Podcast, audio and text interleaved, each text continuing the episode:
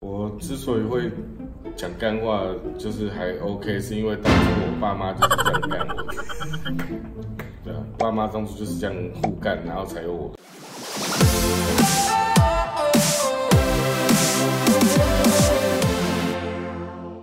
只有想不到，没有不知道。Hello，各位同学，欢迎回到柴 Sean 你说，哎，欢迎来到我们现场哦。蒟蒻哥是我一直以来呃很喜欢的一个 YouTuber，然后呢，我对，我已经结婚了。你 对，不要笑场哦。哎，你可以欣赏我，可以可以喜欢我。对对对，你看我不是 LGBT，不用担心啊。OK，其实我一直都是橘粉，橘若粉。是，嗯，从小看我的影片长大的。对，从两年前嘛，对不对？谢谢。我看一年多了，没有到两年，没有关系。对对对。那蒟蒻哥其实他很多主题都是我非常喜欢，像他他是很少数我看到 YouTube 能够用很清楚明了的脉络，用理性跟中立的角度去分析宗教、政治跟经济的主题。谢谢，对 YouTuber。那为什么你会想要踏入 YouTuber 呢？这个行业？呃，因因为爱吧。看到网络上有很多影片，然后会让人觉得蛮无言的。之前的频道大部分都是属于两种类型的，那一种是属于知识型的，但是它会让人家看得很闷，很硬，呃，会比较闷一点。然后第二种是纯搞笑型，那他可能真的做的还不错，蛮好，蛮有笑点的，但是他让人学不到东西。所以我那时候心里面在想，说我为什么我不可以做一个可以既带有学术性，然后呢，这也不能算学术了，就是一些科学普及，一些胡说八道的歪理，然后再加上一点搞笑这样子，然后把它融合成在一支影片里。对，那其实已经有蛮多 YouTuber 都这样做了，只是我就想说，那我看看自己可不可以这样子。蒟蒻讲干话，欢迎大家可以订阅哦。蒟蒻刚刚已经是二十万订阅了，小咖的，嗯，已经算是很不错的，像后进的这种。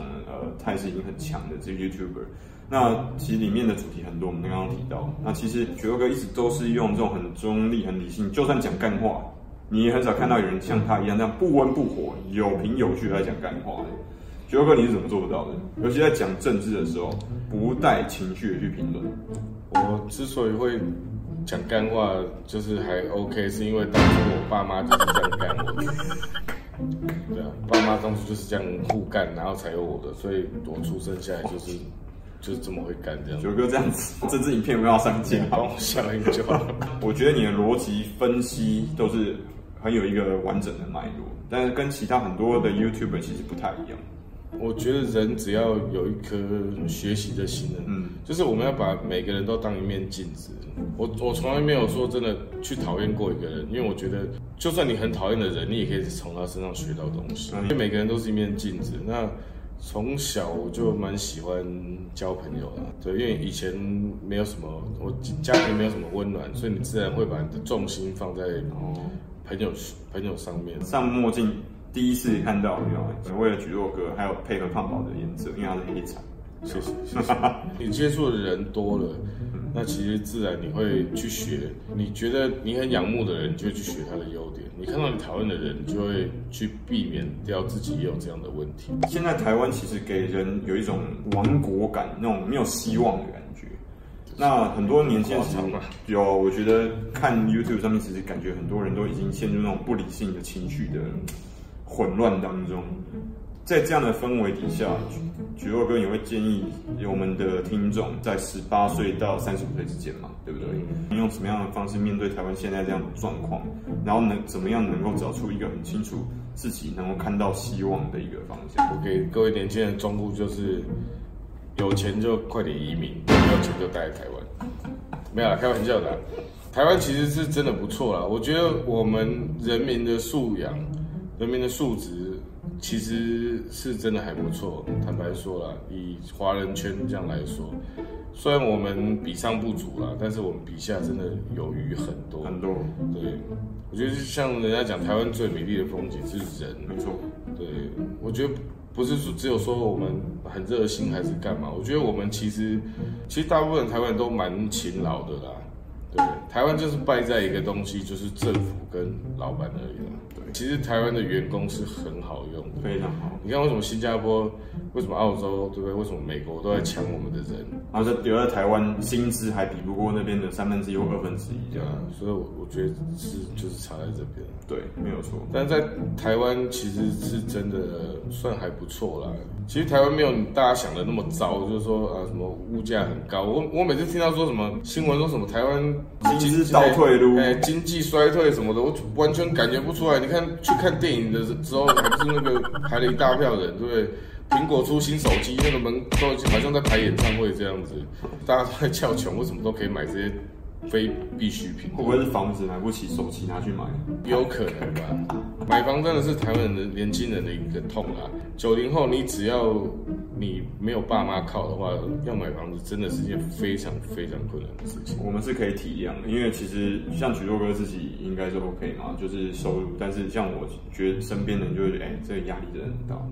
我连我自己这样收入，我都觉得买房对我来说是很辛苦，嗯，很辛苦的一件，不轻，真的是不轻松。对，标准的房价应该是你的年薪的十不吃不喝十年就应该要买得起，这个应该是美国的标准。对，我觉得这应该是全世界的标准才对。假设你赚平均月薪四万五好了，一年就是多少？对，就要六十万。那嗯，一个全新的房子，以三房两厅这样来讲，它的价钱就应该落在六百万。那应该是一个保障人权的部分。对对对，我觉得这样才合理啦。我坦白对，因为居住权其实是一个现在先进国家都会希望要去立法改变的一个地方，但是这个因为这个主题太大了，所以我们今天就是给一个大家年轻人一个方向去做。那记得哦，一定要多看蒟蒻哥频道，因为其实我在蒟蒻哥频道影片里面其实学习到很多去思考的方向，这样过奖。那蒟蒻哥，接下来你会想要呃主力会继续拍什么样的影片？因为其实你的影片的主题啊，其实分布的还蛮广的，是真的有点广。我自己就已经还蛮广，我觉得你比我还要广，你知道吗？我的出发点是这样，就是。一部再好看的主题，我觉得它也有它落寞的时候了。虽然我现在就已经开始在落寞，你太谦虚了，觉得我没有真的就是有在落寞。但是我觉得不要说每一次都是发同一支影片，同一种类型的主题，就是观众会比较愿意去观看，而且可以比较可以吸引到多方面的人来。我有讲宗教嘛，有讲政治，有聊感情，对啊，很复杂。对，然后有会教英文啊。